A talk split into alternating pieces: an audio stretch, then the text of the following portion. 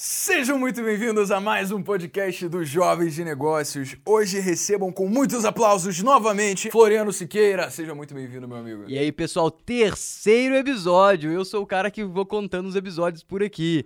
E, eu... e hoje a gente tá aqui com o. Eu acho que o Floriano ele tem uma síndrome de querer apresentar as coisas e finalizar também. Porque, é porque eu não sei.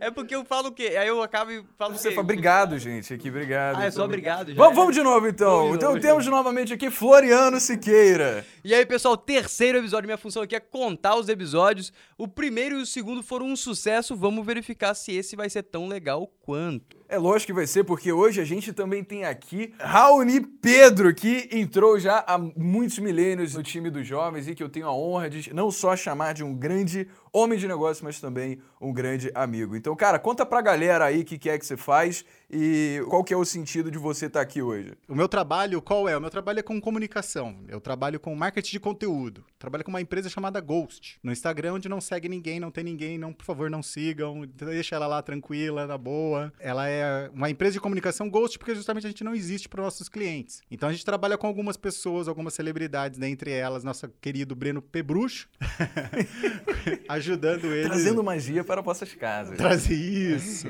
ajudando ele a se comunicar, né? Como se isso fosse necessário. Isso é muito louco, né, cara? Você traz a Ghost aí como uma empresa que tem o sentido de se abster, de não ser percebida para a audiência do criador aí com que você trabalha, né? É, não, porque você sabe muito bem, por né, conhecimento de causa, às vezes é muito solitário o trabalho do criador. Então, ter um time ou ter alguma pessoa que você possa trocar informações, conversar, entender, pegar o ponto de vista do usuário, da comunidade, ajuda no conteúdo e ajudando no conteúdo o meu trabalho está sendo feito. E falando em chegar lá, agora uma das maiores indagações que a gente tem hoje é justamente como, dadas as circunstâncias atuais, por causa de crise de coronavírus, a gente vai conseguir chegar lá com as nossas empresas. O que será que vai mudar de cultura? O que vai mudar de trabalho? O que vai mudar de sentimento social, com convivência com as pessoas? Porque a gente precisou entrar num modelo onde está basicamente todo mundo trabalhando em casa. A gente não vai mais todo dia para as empresas, onde a gente trabalhava. E aí o que acontece? Muitas empresas estão percebendo que não faz mais sentido pagar o quanto elas estavam pagando de aluguel para ter os seus funcionários todos no mesmo lugar, porque essas pessoas estão sendo igualmente produtivas em casa. Então eu queria trazer um questionamento aqui. O que, que vai mudar?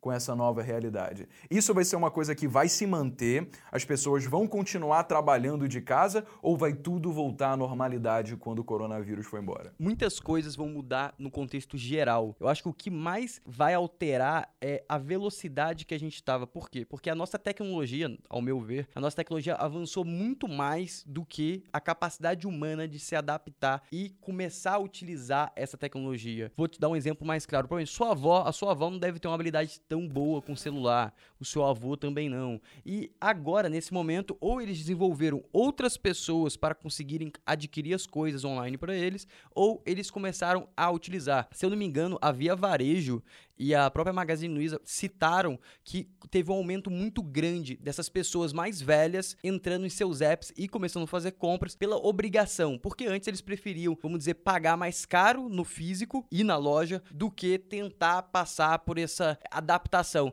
Então, o que que eu enxergo agora é que todo mundo está sendo obrigado a se adaptar e começar a utilizar toda a tecnologia disponível. E não só as pessoas físicas, mas sim os próprios governos estão sendo obrigados a se adaptarem. Por exemplo, a telemedicina, que agora foi liberado, é, agora a gente consegue fazer assinatura à distância para resolver coisas burocráticas associadas ao governo. Então, é, eu acho que a evolução que a gente vai ter depois dessa pandemia vai ser algo gigantesco e que vai tender a beneficiar todas as pessoas, principalmente no nível de produtividade, porque você vai gastar menos tempo para realizar as mesmas atividades. É, a gente vai ter uma série de comportamentos que, cara, vão influenciar diretamente enquanto a gente trabalha a partir de hoje. E isso durante muitos anos a seguir aí. O que eu acho que vai acontecer também é que as pessoas vão perceber, num primeiro momento, que trabalhar de casa é muito bom, só que eventualmente elas vão sentir falta do contato, da experiência de você estar tá se engrandecendo através de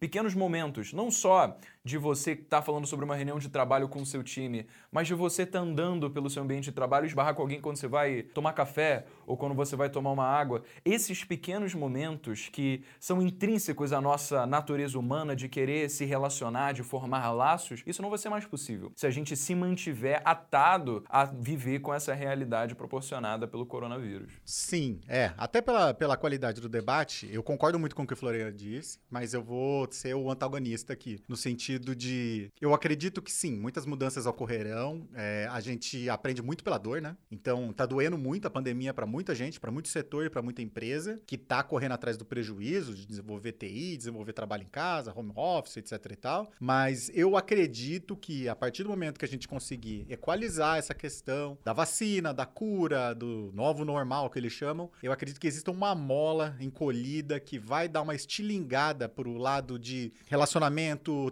trabalhar, empresas, escritórios. Os escritórios vão se reinventar para ser lugares mais receptivos, lugares que tenham mais isso que o Breno levantou, a questão do, do trocar essa informação, do, das reuniões serem mais sentido. Durante a pandemia houve um meme muito engraçado, que era aquela coisa de essa reunião podia ter virado um e-mail, né? Que era aquela história do esse e-mail podia ter transformado num telefonema e por aí vai indo. Hoje em dia eu acredito que o ambiente de trabalho, no futuro muito curto, não vai mais existir da maneira que existia antes da pandemia, mas ele ainda vai existir. Principalmente nos setores que movem o PIB do Brasil, por exemplo, portuário, agricultura, essas coisas gigantescas. A pandemia não fez nem cosquinha e nem vai fazer. Mas eu acredito que no nossa bolha aqui de São Paulo, muita coisa vai mudar. E um exemplo que a gente pode levantar aqui é a própria XP, que tem muito a ver aqui com quem ouve a gente, conhece essa empresa. Florian sabe muito bem, né? O que está acontecendo com a XP, o que vai acontecer com a XP, que possui, para quem não conhece, escritórios gigantescos e enormes aqui em São Paulo. Para quem não sabe, só para esclarecer o que ele falou ali,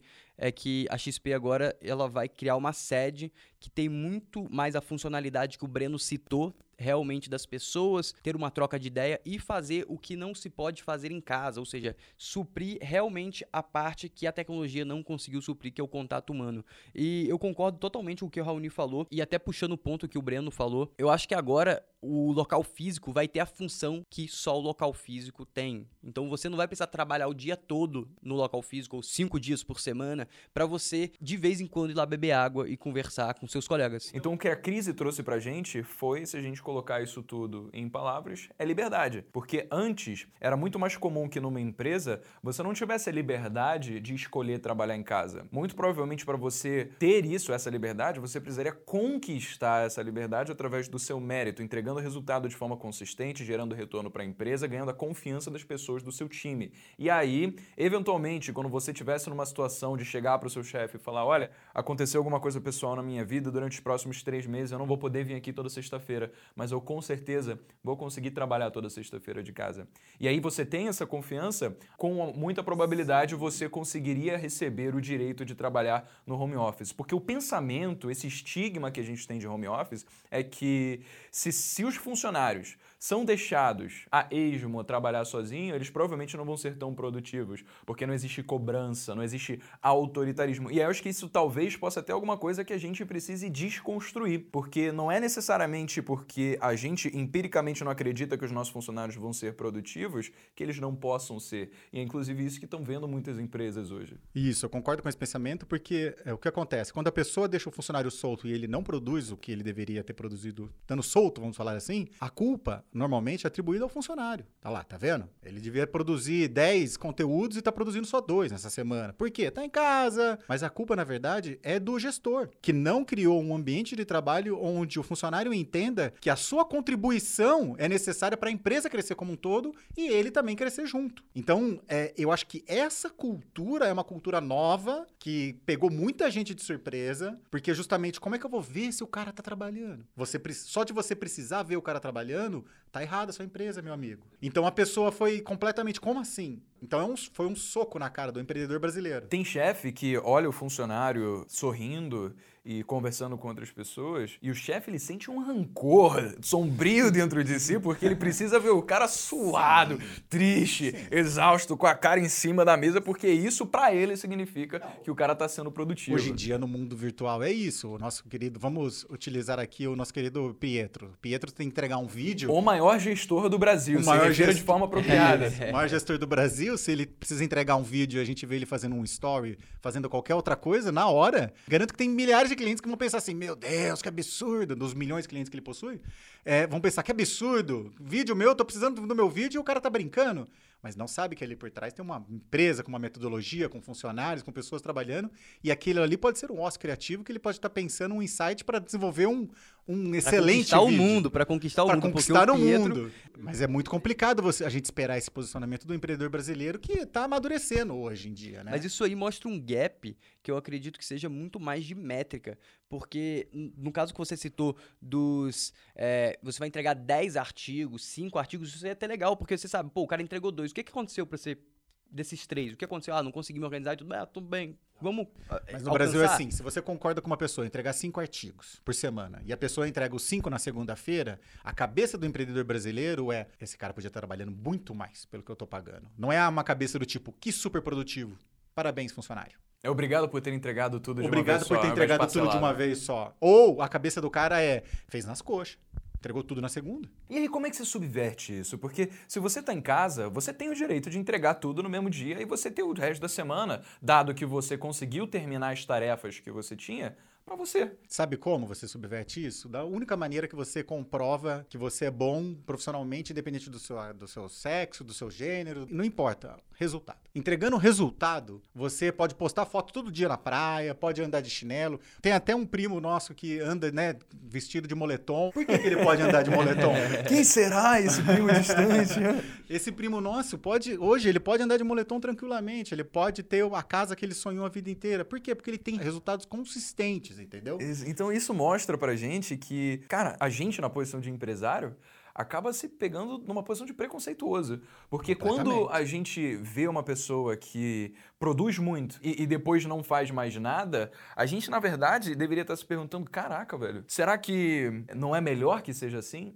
Será que não é melhor que essa pessoa saiba que ela tenha liberdade para fazer o que ela bem entender com o seu tempo, porque isso vai gerar satisfação pessoal de ela estar tá trabalhando comigo e isso depois volta em retorno financeiro e vai me dar mais exposição, enfim, é só crescimento por causa da felicidade que essa pessoa tem, tendo a liberdade de entregar o resultado da forma como ele achar pertinente. Como que você acha que os jovens, que é a maioria do nosso público aqui, é, que vai ingressar agora no mercado de trabalho, tem que lidar com isso? Porque eu vi uma entrevista até do Frederico Trajano, que é o CEO da Magazine Luiza, e ele fala que a Magazine Luiza foi pro home office e tá rodando super bem, mas ele citou um ponto que eu achei muito interessante, eu escutei poucas pessoas falarem.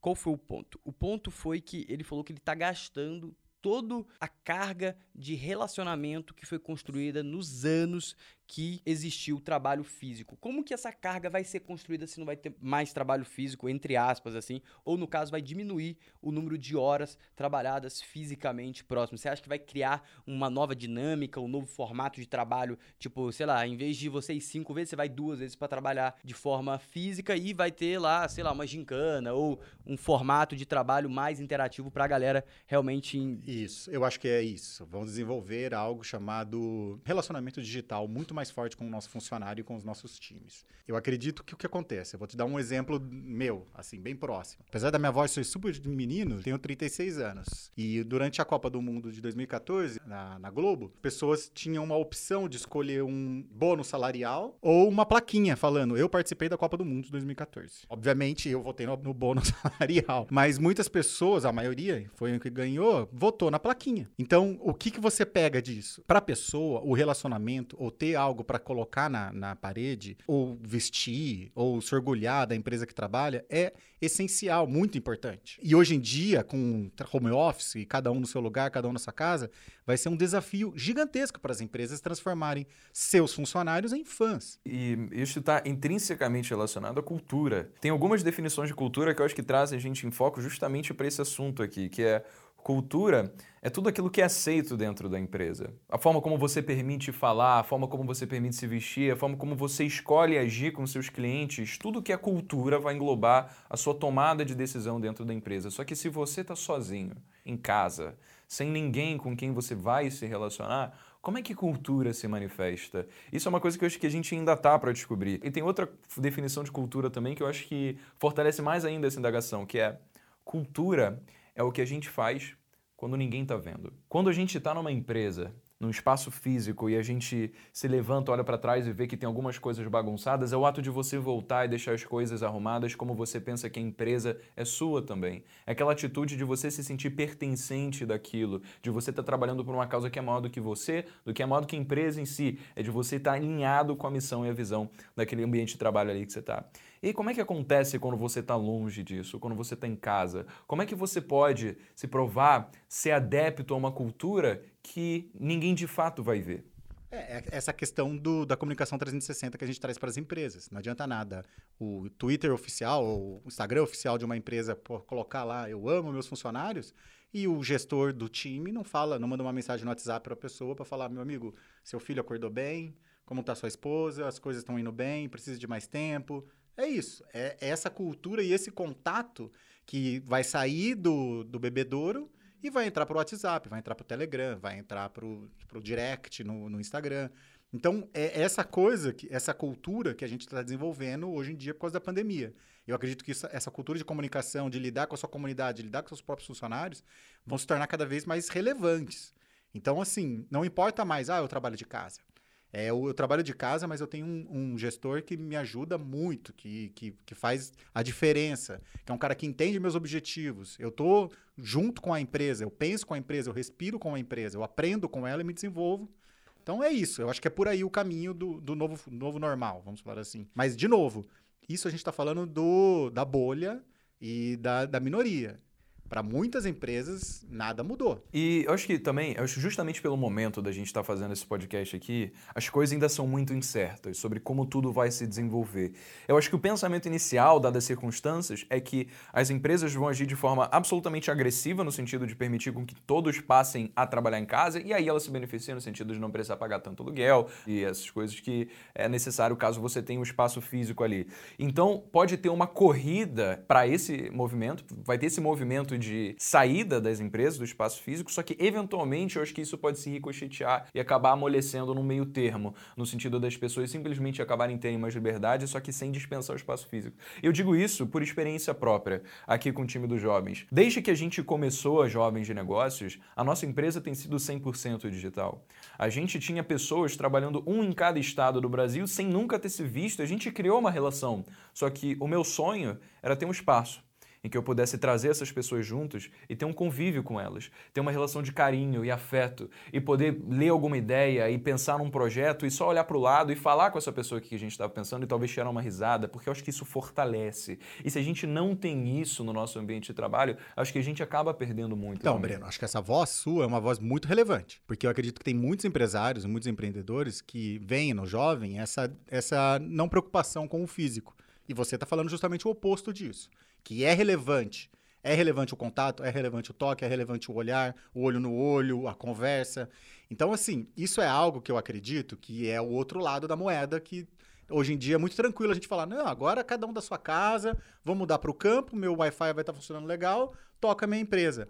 Mas os psicólogos, o pessoal de recursos humanos, eles sabem que isso vai ter um problema gigantesco, que é isso muito do que é criado, muito do que é feito nas empresas é no dia a dia, é no toque, é na reunião, é no insight de você ter. É no momento de você sair para beber café que às vezes você pensa, naquele momento de ócio. Existe um termo para isso, ócio criativo, onde você simplesmente se deixa ser recebido vários inputs de diferentes frentes, conversar com diversas pessoas sobre assuntos completamente desconexos entre si, e é aí que as maiores ideias surgem. Inclusive, eu li um livro chamado Alegria para Trabalhar, escrito por Bruce Daisley, que é o, CEO do Twitter na Europa. E ele fala que contratou uma empresa para analisar analisar o comportamento dos seus funcionários. Como é que ele fazia isso? Essa empresa colocava um crachá que acompanhava a movimentação dos funcionários durante a empresa. E essa empresa viu que existia uma correlação direta entre a quantidade de idas das pessoas para beber água, para ir no banheiro, para tomar café, com o quão inovadora era essa empresa. E isso concluiu que as empresas justamente que têm as melhores ideias são aquelas que deixam as pessoas livres para transitarem e terem relações entre si no é, ambiente é, de trabalho. O Google não é divertido à toa, a Apple não é divertida à toa, a Pixar não é divertida à toa. Quando você conversa com algum profissional dessas áreas, você vai ver que existe o, o crunch time. O que é o crunch time? É a varada de madrugada. Que todo profissional que se leva a sério já fez isso alguma vez na sua vida. Já varou a madrugada trabalhando, já, já ralou de trabalhar. E é isso que as empresas, ela, o que, que elas fazem? Elas dão o puff para você sentar, mas quando elas precisam que você faça o crunch, você vai ter que fazer o crunch time, entendeu? Eu sou um nerd, né, de, de profissão, vamos falar assim. Saiu recentemente um jogo chamado Last of Us 2, da Sony. então, acho que todo mundo viu. Quem não é nerd, Quem não é nerd não sabe que jogo saiu. É um jogo da uma empresa inovadora chamada Naughty Dog, que é uma empresa conhecida pelo mercado de destruir, vamos falar entre aspas, esses crunch time. As pessoas trabalham que nem malucas durante esses sete anos. Hoje, se você entrar num Twitter ou no Instagram de qualquer um desses criadores dos jogos, o cara tá. Se ele não tivesse na pandemia, ele estaria no Havaí, mas mesmo assim eles estão na praia, estão brincando o dia inteiro, estão não fazendo nada. Mas por quê? Foram sete anos desenvolvendo um jogo que hoje em dia, pô, é um sucesso de vendas. É, existe muito debate em relação a isso, em relação ao quanto do nosso dia a gente de fato deve trabalhar e quanto isso vai recompensar para a gente no sentido de satisfação pessoal, felicidade financeiro. E existem empresas que fazem, inclusive, uma subversão da quantidade de horas que uma pessoa tem no trabalho. Nesse mesmo livro, Alegria de Trabalhar, eu vi que teve uma, que vai me fugir o nome agora, que decidiu não adotar cinco dias de trabalho e adotar oh, quatro. Essa, essa, é uma ótima questão que está sendo levantada lá nos Estados Unidos, está sendo levantada isso tudo, tipo, agora é a hora quatro dias de trabalho. E tá um movimento gigantesco de pessoas e empresas falando: se a gente não aproveitar a pandemia para emplacar quatro dias de trabalho, nunca mais a gente vai ter essa chance no mundo. E você sabe que isso faz sentido. P vamos lá, vamos trazer um conceito filosófico aqui, tá? O que, que é felicidade, cara? Felicidade é a gente saber que a gente tem relação com outras pessoas, a gente tá satisfeito financeiramente, com saúde, que a gente sabe que vai ter condição de realizar os nossos sonhos. Eu acho que é esse senso que pode trazer felicidade pra gente. E aí, quando você se coloca numa posição onde a sua vida, a sua vida é trabalho e trabalho única e exclusivamente, cara, se você não tiver um alinhamento fudido na empresa sobre o que você está fazendo, você vai ficar miserável com aquilo. Você não vai se sentir realizado por você estar tá trabalhando com alguma coisa que você não acredita. A gente sabe que, por mais que seja bonito a gente buscar empresas com que a gente se identifique, não é a realidade na maior parte dos trabalhadores. Tem gente, e a maior parte das pessoas, que vai trabalhar só para receber o cheque no final do mês. E se uma outra empresa oferecesse um salário de 20% a mais para essa pessoa, ela não ia ter apego, provavelmente ia também. Por isso, às vezes, pensar em reduzir quando você está trabalhando numa mega corporação, quando a gente está falando de empresas que você não tem como ter um controle absolutamente direto em relação ao que todo mundo está sentindo, o que todo mundo está pensando, você talvez reduzir o horário de trabalho para conseguir maximizar a produtividade e a dedicação que a pessoa vai ter durante aquele tempo, pode ser muito, muito positivo para a empresa. É, até usando um exemplo, essa semana que passou, a gente, eu participei de, uma, de um meeting com vários empresários de um, meeting. É, um meeting. com vários empresários. Olha um que brega, né? Perde era... total tesão de falar. É. Uma meeting. Eu tô, desculpa, eu tô em São Paulo. Então aqui é startup, meeting, é. um coworking. Então vai. Então participei de uma videochamada com alguns empresários e dentre eles tinha um cara que ele abriu ali falou: Olha, eu sou diretor da parte de, não vou falar o nome da marca, mas de uma máquina de, de café famosa. E ele falou, pedi demissão essa semana. Porque simplesmente eu me vi rico e trabalhando de casa sem poder brincar com meus filhos. Eu achava que ele gostava de um determinado desenho, ele não, nunca, ele fazia acho que uns dois anos que ele não gostava do desenho.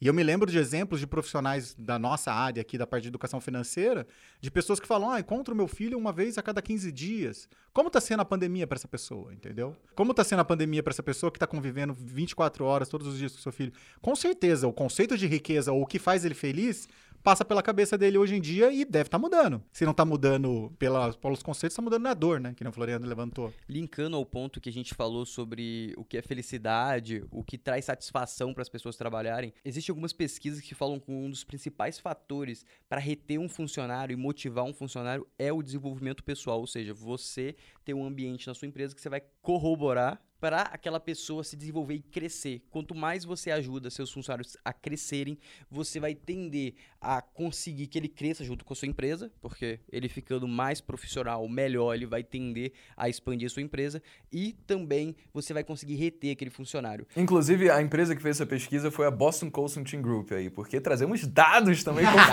ah, muito bom, essa eu não sabia, essa eu não sabia. Exatamente. É uma fonte. eu vi essa pesquisa também. Foi de fato, quando você aumenta o senso começo de desenvolvimento pessoal através de palestras, através de capacitações, através de cursos, através de aumento de responsabilidades, no sentido de dar confiança para pessoas fazerem coisas mais ousadas, eles se sentem satisfeitos, eles se sentem felizes em fazer parte daquela cultura de trabalho. E isso faz, é exatamente esse tipo de coisa que faz com que quando uma outra empresa chegue oferecendo a mesma posição com 20% a mais salário na sua própria empresa, o funcionário não vá porque ele está dentro da cultura, ele está feliz com as e assim, que trabalham. É, é aquela coisa, quando você conversa com um funcionário, nem sempre dinheiro é o que ele quer. Ele quer desenvolver, ele quer participar, ele quer estar tá dentro de criar coisas. Então, ou seja, o cara tá junto, quero estar tá junto, quero estar. Tá, vamos junto. As melhores empresas que eu já trabalhei na vida e as melhores pessoas que eu trabalho, eles oferecem exatamente isso para as pessoas. Vamos comigo. Você acha isso bacana? Você acha isso legal? Vamos lá. Desenvolve você, me mostra como crescer. E aí a pessoa, ela, ela, sai da posição de passivo e se torna proativo nessa questão de a empresa crescer. E agora a gente nessa configuração de todo mundo ficar em casa, se a gente parar para pensar, o quanto a gente vai ter de contato com essas experiências de desenvolvimento pessoal acaba se reduzindo também. Porque, imagina, uma pessoa que vai à empresa e conversa diretamente com o CEO dessa empresa. Cara, que, que experiência bacana deve ser. Se você está tá falando de uma grande empresa e você admira aquela pessoa, agora, se você estiver em casa, provavelmente o cara vai falar o quê? Falar para você fazer um curso da Udemy? Então, ou... mas olha, olha que engraçado. Tem uma empresa bem próxima a mim, de network internacional, em que semanalmente o CEO está falando, tá fazendo uma live. Coisa que não existia. Tem 90% dos funcionários nem sabia qual era a cara do CEO. E hoje em dia o cara, beleza, tá numa puta mansão, né? Todo mundo, né? Rádio peão, né? Olha a roupa que ele tá usando hoje, olha lá no fundo, sabe? Mas o cara tá lá, botando a cara. Olá, pessoal, tudo bem? Enfim, sabe? Você falar com o CEO de uma empresa network, uma das maiores do mundo, ele tá ali falando, fiquem tranquilos, temos caixa. Nossa, que Nossa! Isso é uma coisa, então, que só a pandemia tá permitindo. Que justamente por causa da gente ter passado por isso, a gente vai ter essa experiência. Eu não tinha pensado nisso. Eu acho que isso foi um baita insight. Realmente, se você tá dentro de uma empresa, a possibilidade de você falar com o CEO é muito pequena, se você é uma pessoa que acabou de entrar. Agora. Se, se... alguém esbarrar no Zoom ali sem querer no microfone, fala com o CEO na hora. tá certo que é, né? Passa no RH logo depois. Mas assim, se alguém esbarrar no Zoom ali ali. Então, isso é uma das coisas que. Cara, isso do contato pelo Zoom, isso é uma coisa que traz as pessoas num senso de união, de fazerem parte do mesmo ambiente ali. Cara, eu lembro que o meu pai falava para mim que na época do rádio, ele ficava imaginando o rosto das pessoas que ele ouvia. E, sabe, existia aquele sentimento de apego, mas se o cara encontrasse o narrador na rua, ninguém ia saber quem era. Não, pra, que, pra quem tá imaginando o rosto do Florian, pode ir lá no Instagram dele, que não vai se decepcionar. Realmente. Tá solteiro, hein? Tá solteiro, Tá solteiro, é um cara que, olha, merece o like. Fui assediado, nem vi, olha só. Depois no final vocês vão saber. Tem que ficar até o final se vocês quiserem saber o rosto do Floriano, porque ele vai divulgar as suas redes sociais, hein? E aí, se esbarrasse essa pessoa na rua, ninguém ia saber quem era. Agora, a gente teve a possibilidade, o coronavírus mostrou pra gente que qualquer funcionário poderia ter também contato e ter uma relação de identificação com uma pessoa que está acima dele da empresa. Será porque... que essa não é a resposta para o grande ponto que a gente levantou sobre a cultura? Talvez essa seja a nova cultura. Uma frequência de live. E teve, eu não sei se é essa empresa que está citando, mas se eu não me engano, o CEO da Via Varejo também está fazendo isso. O Pred da Magazine Luiza também está fazendo isso. Então, tipo, várias empresas estão São empresas que vão postura. sair muito mais fortes. São Sim, empresas exatamente. que, sem dúvida, vão sair muito mais fortes. Estão conseguindo se adaptar de uma forma aí melhor do que antes. Então, talvez agora em vez da gente ter um distanciamento, que é a teoria por causa da quarentena, talvez a gente consiga uma aproximação das pessoas do topo com todo mundo da base, ou seja, com todos da empresa. Para tirar do preto e do branco aqui, porque eu não acho que isso é uma coisa positiva. Obviamente, as circunstâncias que trouxeram a gente a estar tá tendo essa conversa não foram positivas, mas a gente pode sim escolher ver coisas positivas nisso. Então, não somente são coisas negativas, como acho que foi o tom da conversa que a gente começou aqui também. E existem coisas pelas quais a gente pode sentir falta, porque vão mudar e eventualmente isso possa acabar sendo algo permanente na cultura das empresas, de você não precisar estar ali o tempo tempo todo, tendo olho no olho, mas por causa dessas outras medidas que vão surgir, por causa dos outros comportamentos que vão surgir, a gente acaba criando relações que talvez nunca antes seriam possíveis. Lógico. Eu, eu por exemplo, tenho um filho e, e assim, qual geração de filho teve o pai em casa tanto tempo quanto estamos tendo hoje em dia? Então, assim, ninguém parou. Agora a grande questão é quais serão os novos traumas dessa criança? Ah. Porque sem pai são os traumas. Agora, com pai demais, quais vão ser esses traumas? Rapaz, mas Porque é- trauma sempre vai ter. Quem leu Freud tá sabendo. Se você quer saber, eu acho que isso aqui dá outro podcast. Então, se você quiser que a gente fale sobre isso nesse tema, se inscreve aqui para receber o próximo podcast. No Telegram, ó, eu vou mandar uma, uma, uma pergunta lá no Telegram e quem responder, você vai poder escolher um tema e você vai poder escolher esse tema pro próximo episódio, os traumas infantis na quarentena. Mais um asterisco. Com zero embasamento científico, apenas opiniões, apenas opiniões. Sobre essa questão pessoal, até um insight bacana é exatamente isso. Todo, eu cresci com toda uma geração falando não telas, não telas, não levante telas, não mostre tela para o seu filho. E agora a molecada tem que lidar com telas. E os professores. Eu também lembro disso, sabia? Eu lembro muito disso. Vício de computador. Quem, quem passou por essa? Vício de celular. Vício e vício. E ficava um pessoal na televisão falando: Isso é vício e não sei o que, não sei o que lá. Ah, sim, ah, por exemplo, nos Estados Unidos, isso é mais tranquilo. Cada, cada aluno tem seu laptop, cada aluno tem seu iPad. A própria Apple, né, divulga isso. Hoje a gente evoluiu, né? Mas é, o, ponto, o ponto que eu acho que é legal a gente olhar para o passado é olhar como que o novo sempre traz é, uns guerreiros do passado.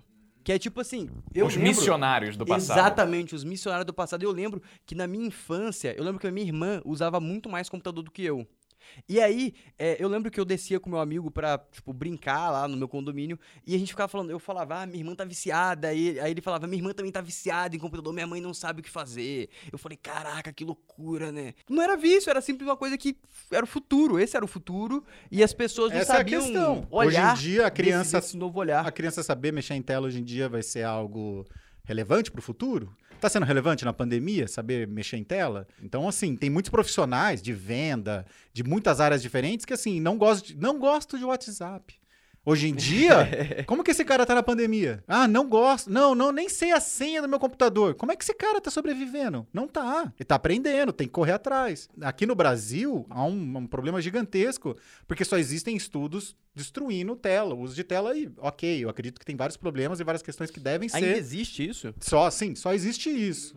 Não, não, existe. Existe muito estudo, uma corrente muito forte que não pode ter tela. E, e eu até concordo de determinada idade não tenha mesmo, para a criança poder desenvolver da maneira correta a cabeça dela. Mas o que acontece é, hoje em dia, se, meu- se não existe o, o laptop na minha casa, o meu filho não encontra os amiguinhos dele. Meu filho tem três anos, vai fazer três anos agora. Então, assim, e ele já pede para mim, ele não fala, papai, quero ir na escola. Ele fala, papai, quero ver a escola. Por quê? Porque ele sabe que ele vai assistir. Que brisa, né, cara? transformação Que essa, doideira. né? Então é uma Essa baita transformação. E é, é muito interessante um ponto que você citou até no início. O YouTube tá fazendo 15 anos que você citou.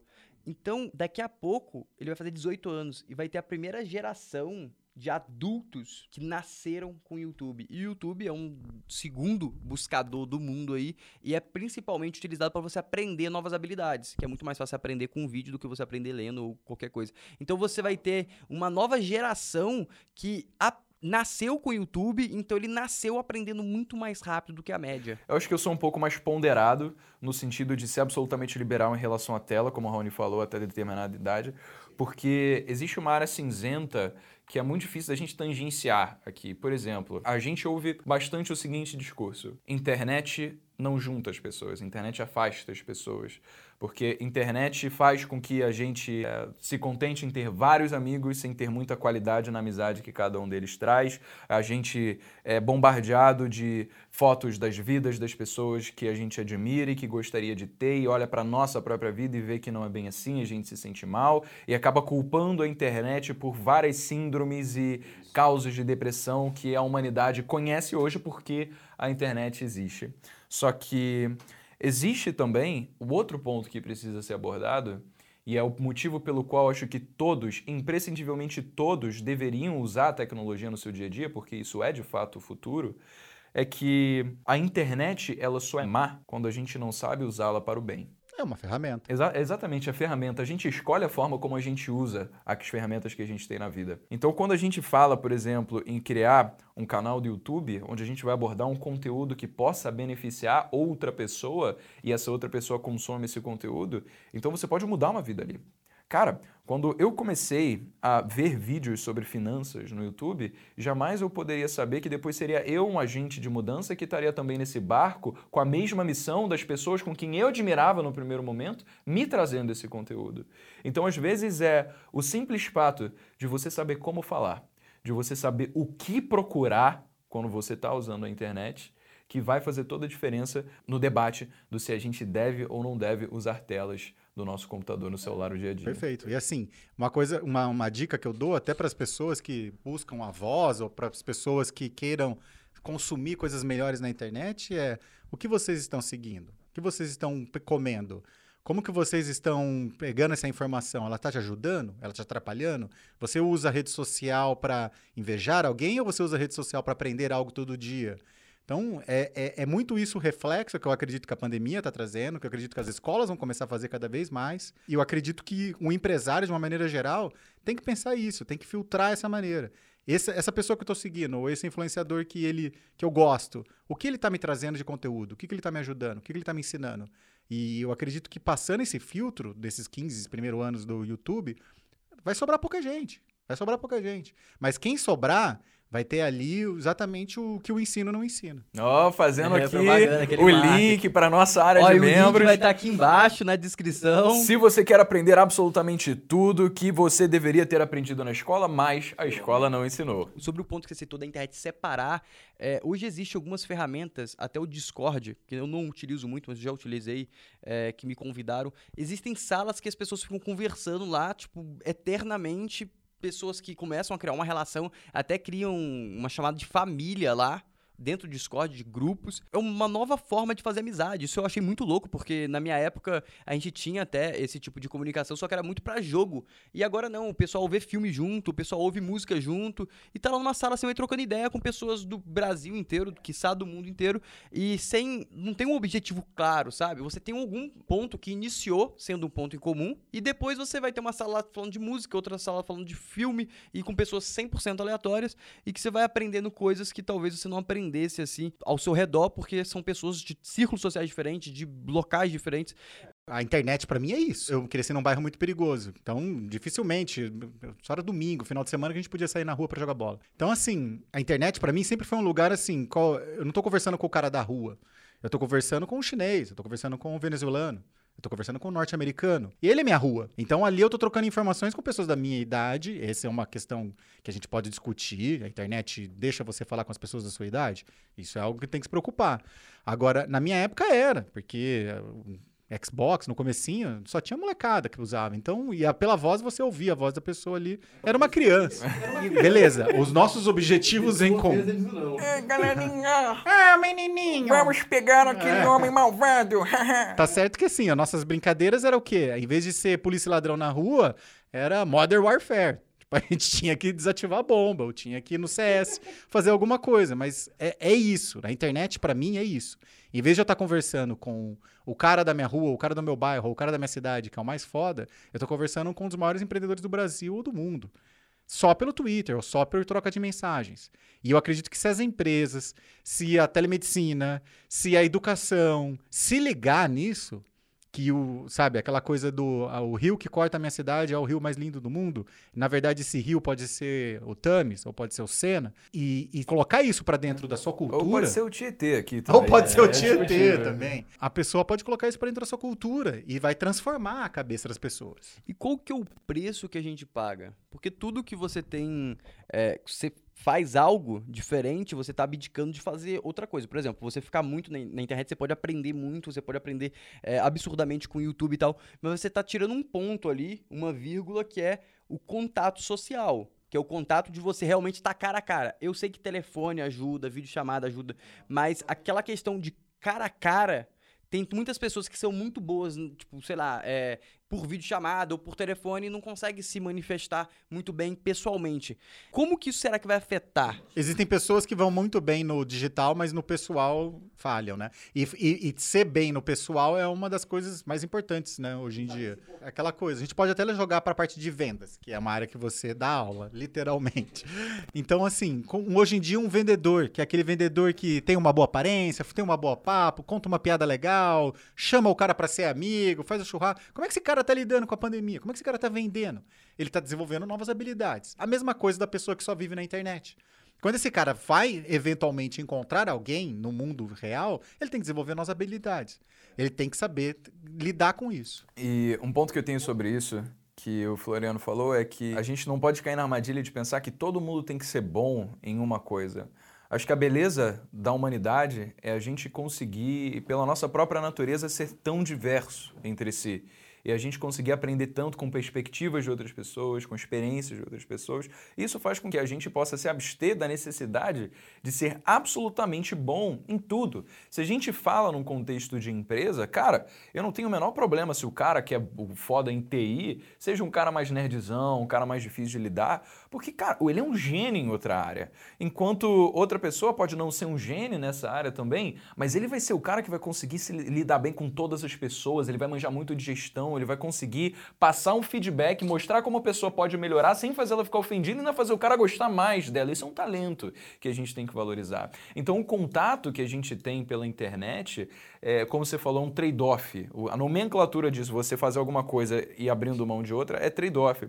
Eu acho que é mais uma escolha pessoal nossa do qual conhecimento a gente quer buscar do que de fato uma consequência que todo mundo vai passar por usar a internet. Caso contrário, poderia pegar qualquer caso aqui e dizer que a humanidade não se comunica melhor. A gente sabe que isso não é uma verdade. A gente sabe que as pessoas continuam rindo, tendo relações, continuam é, amando, continuam vivendo da forma como o ser humano sempre viveu, só que agora com uma outra plataforma intermediando isso. Acho que a conclusão disso que você falou é muito talvez a pessoa tenha consciência do que ela quer, ou minimamente qual a direção ela quer seguir, e você, a partir da direção que você quer seguir, você tenta construir as habilidades mínimas que você tem que ter. Porque, por exemplo, se você quer ser programador, você não precisa ser um puta comunicador. Mas se você quer criar um canal no YouTube, você precisa ser um puta comunicador. Então, você tem que cultivar as habilidades que tem sua necessidade. Então, Porque isso vai dar muita satisfação pessoal. Exatamente. Então, se você tá aprendendo muita coisa na internet e você decidiu, quero ter um canal no YouTube, você pode começar a criar vídeos e testando e testando, mas você começar a tentar se comunicar melhor com as pessoas ao seu redor vai te agregar para essa nova função que você quer adquirir, que é ter um canal, por exemplo. Então, por isso que hoje em dia dia é muito crescente a venda de cursos online, porque as pessoas querem atalhos. Porque elas não precisam passar anos e anos e anos criando vídeo, anos e anos e anos editando vídeo, anos e anos e anos perdendo dinheiro na bolsa para aprender a investir. Hoje em dia, as pessoas que não têm nenhuma habilidade com comunicação ou conversar digitalmente, elas vão ter que desenvolver, inclusive a vitrine, que é a rede social. Ou, ou... talvez não, se ele se ele quer ser, por exemplo, um desenvolvedor. Sim, mas mesmo assim, ele para ser contratado como um bom desenvolvedor, em algum lugar vai ter que estar escrito, esse cara é um bom desenvolvedor. É, seja sim, no LinkedIn, sim, sim, seja na Facebook, seja na, na rede social que tem a ver com o que ele está fazendo. E essa pessoa, essa, essa maneira de se portar pode fazer com que o Breno alertou a gente. Um distanciamento maior ainda. Se eu tenho que me parecer um bom desenvolvedor, eu não vou postar a minha foto tomando minha cervejinha de sexta-feira, porque isso pode fazer com que as pessoas entendam que eu não sou um bom desenvolvedor. Então o Instagram vai virar o LinkedIn. Não, é, é, não, mas acontece. É, mas é isso, é isso é uma coisa mesmo, porque tem uma amiga que ela, quando estava procurando estágio de advocacia para trabalhar em jurídico, ela tirou todas as fotos de biquíni que ela tinha no Instagram, Sim. por possivelmente ela tá entrando num ambiente machista que acabasse vendo que aquilo não era pertinente, né? Mas, mas ela transformou o Instagram, a rede dela, em uma, algo profissional, é isso? Não, mas é, acaba sendo por ser uma pessoa pública, por exemplo, o Breno. O, o, Breno, se ele postar amanhã uma foto dele, sei lá, lendo O Senhor dos Anéis, a galera que curte Harry Potter vai falar para ele: Meu, abandonando o seu Harry não, Potter. Isso é suave. Imagina, imagina. Tô dando um exemplo uma... suave. Isso é suave. Imagina uma pessoa pública que fizesse uma loucura, sei lá, cara, tipo, aparecesse bêbado em algum lugar, fizesse alguma besteira, machucasse uma outra pessoa, aparecesse usando drogas e depois postasse isso. Então, esse eu acho que é um tema para um próximo podcast que eu acho que é muito relevante sobre redes sociais. Então, também, se você acha que esse é um tema maneiro da gente debater no próximo podcast, o Floriano vai falar com vocês no Telegram, ele vai mandar uma votação para vocês decidirem qual vai ser o tema aí do próximo próximo podcast. Agora, deixa eu voltar aqui, que tem um ponto muito maneiro que eu queria tocar, que eu acho que além de ser base para a gente finalizar essa nossa conversa aqui, é também base para a nossa sociedade, que é educação. Como é que a crise que a gente está vivendo vai influenciar na educação? E antes, deixa eu fazer aqui um paralelo em relação a como o nosso modelo é, escolar atual e como eu acho que ele deveria ser. Vamos colocar aqui na minha opinião pessoal de Breno. Hoje, a gente reflete um modelo industrial que foi formado há 150 anos atrás para suprir a necessidade de uma sociedade que não é mais a realidade vigente hoje. A gente produz pessoas no nosso modelo escolar, dando informações para elas decorarem, elas regurgitam essa informação na prova, depois esquecem e provavelmente é, não vão levar aquilo para frente. A informação que a gente adquire não tem muita é, intenção de ser aplicada na prática, ela tem intenção de medir o quão bem a gente é capaz de decorar aquela informação e depois colocar aquilo no papel e se contentar em ser avaliado através de um número. Só que a gente vê hoje que a tecnologia faz parte tão importante da nossa vida e a gente não usar a tecnologia no nosso dia a dia da escola mostra pra gente realmente que a gente vive num modelo engessado, num modelo que pode acabar não dando pra gente a satisfação de saber o que buscar na vida, de estar no momento da nossa vida onde a gente fica de fato realizado pessoalmente. E se a gente olhar para modelos como na Suécia, como na Dinamarca, Noruega, onde Todas as aulas, todas as escolas dão a possibilidade do aluno fazer o seu curso no próprio ritmo, tendo o, seu, o, o uso do, do iPad para conseguir prospectar o conhecimento na forma como ele achar pertinente e voltar. É, é um modelo muito mais personalizado, onde as pessoas não precisam se preocupar em pensar que elas vão ter que seguir uma série ano após ano, até de fato ir para a faculdade, chegar no momento da vida dela, vou chutar aos 25, onde elas obrigatoriamente precisam estar realizadas profissionalmente, porque é isso que a sociedade espera. Porque acho que esses modelos de escola mostram pra gente, de países envolvidos, que cada um tem o seu ritmo, que cada um é diferente, cada um tem sua velocidade de aprendizado e cada um tem seus diferentes gostos. E a gente jamais deveria ser colocado tudo no mesmo palheiro e sendo ensinado conhecimentos da mesma forma, sem levar em conta, é de novo, a característica intrínseca à nossa humanidade, que é a diversidade. Que homem, que homem, que É, homem. parabéns. Concordo 100%. Isso aí. E assim, quando você trabalha no meio de televisão, é isso. Você vê, às vezes, umas pessoas, apresentadores que fazem 10, 20, 30 anos, a mesma coisa, o mesmo programa, com o mesmo público, falando a mesma coisa. E você vê a tristeza ali no olhar da pessoa, porque ele realmente não se sente satisfeito, porque ele não consegue fazer algo, um novo interesse, uma nova profissão, uma nova carreira, uma nova empresa. E isso é a nossa sociedade. A partir do momento que você é o Neymar, você tem que meter gol todo final de semana, todo jogo, e acabou. A partir do momento que o Neymar parar de jogar bola, ele vai ser o ex-jogador de futebol e nunca mais ele vai poder ser outra coisa. Então a gente só rotula as pessoas para uma coisa só. Então, e na verdade somos múltiplos, né? E, e eu não sei se você sabe, o George Bush, o ex-presidente dos Estados Unidos, ele é isso, ele é o ex-presidente dos Estados Unidos, né? Inclusive, depois que você termina de ser presidente, eles já continuam chamando de Mr. President. Mas hoje ele é pintor. Ele já publicou um livro sobre as obras que ele faz. Então, tipo, isso mostra que as pessoas de fato. É, as pessoas de É, fato. Eu já vi alguns quadros dele, é legal pra caramba. É, eles podem se horizontalizar e buscar outras frentes para satisfação pessoal. Não, é isso, isso, aliás, é uma regra que quando eu fui entrevistar um presidente, exatamente eu descobri isso. Não existe ex-presidente. Só existe presidente. É, Que presidente estamos falando aí? Tem vários, mas esse daí tá bem.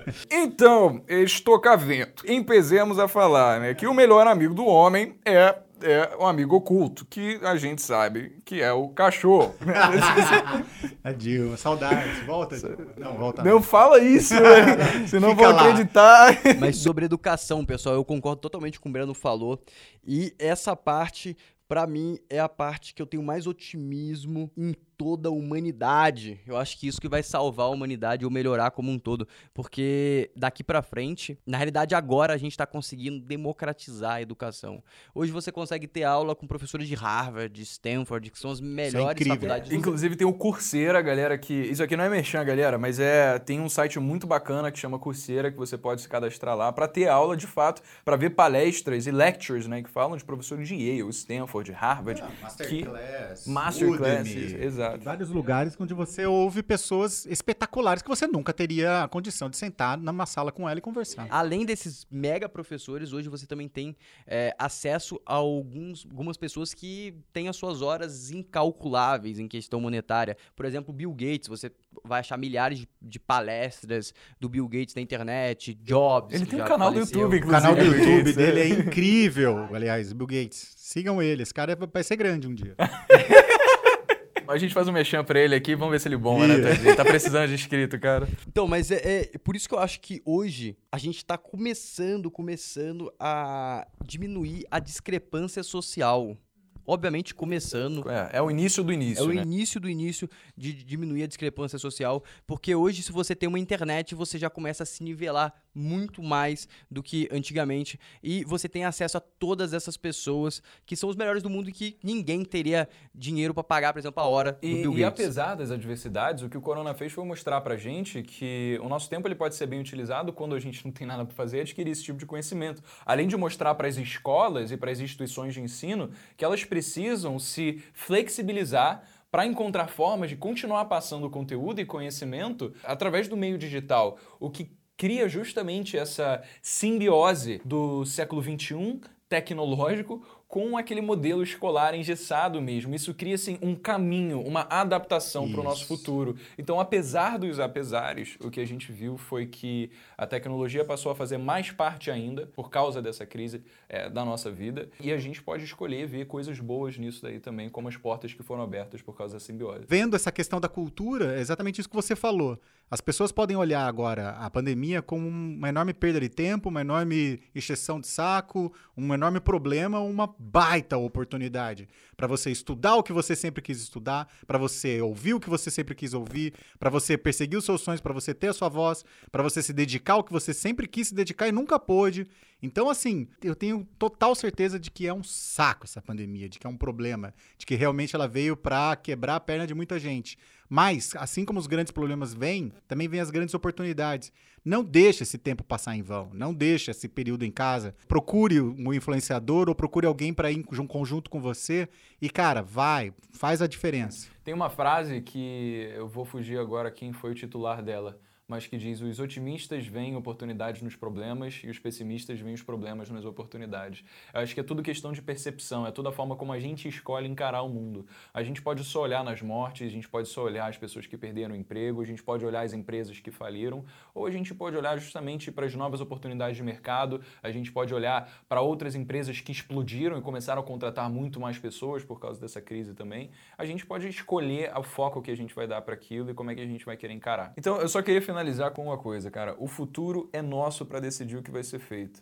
A gente acaba sendo muito afobado nesse mundo gigante de 7 bilhões de pessoas aí e acabar pensando que a gente não tem poder para colocar as nossas ideias em prática, de pensar que a gente nunca vai conseguir realizar os nossos sonhos, que, sei lá, aquela viagem que a gente quer fazer está muito distante, que aquela empresa que a gente quer criar não vai ser possível, que, sei lá, o grande amor que a gente quer da nossa vida está muito distante. Só que quando a gente entende que os nossos resultados eles começam a partir das nossas escolhas, a gente começa a calcular muito bem onde é que a gente quer focar. Porque onde é que a gente vai focar vai influenciar diretamente nos resultados que a gente vai ter na nossa vida. Então, para fechar, eu queria perguntar para vocês, Raoni Pedro, como é que as pessoas fazem para te encontrar nas redes sociais, se é que você pode divulgar? Eu vou ser bem sincero. Se você for me procurar nas redes sociais, Raoni Pedro não existem muitos de nós, mas você não vai encontrar absolutamente nada de conteúdo relevante a não ser as fotos do meu filho, o Luca Kika. Então, assim. Pô, mas isso é relevante pra caramba. Quem não quer relevante ver pra um mim, fofo? pra avó dele. Ainda mais em época de pandemia, eu sou obrigado contratualmente a fazer 869 stories dele para os avós poderem estar próximos. Mas me chama lá, vamos bater um papo. É sempre bom conhecer pessoas que buscam o otimismo nas suas oportunidades. E se você é criador de alguma forma também, fale com o Raoni, porque ele tem a Ghost, né? E apesar dele se manter às sombras da sua visibilidade, você pode conversar com ele, que ele com certeza vai te ensinar a ser o contrário do que ele é. E como você percebeu, Como que é um não ser? excelente comunicador. Exatamente, exatamente. E Floriano, como é que as pessoas. Já, to- todo mundo já sabe, cara. Fala logo aí, Eu vai. vou falar de novo, Fala logo, né? é marketing, marketing, galera já marketing. tá cansado, o cara só se vende nesse negócio aqui. Eu passei a seguir o Floriano por causa daqui. Tá vendo? Olha aí, O eu cara tô vendo bom, seguidores. cara. É, um- Seguidores. É o Faz vendedor master. Ele, cara, ele sabe vender, dá nisso. então, pra você me seguir no Instagram, Floriano Siqueira N. E no YouTube, Floriano Siqueira. E só tem eu. Eu espero que esse podcast tenha sido extremamente engrandecedor para vocês e até o próximo podcast. Valeu!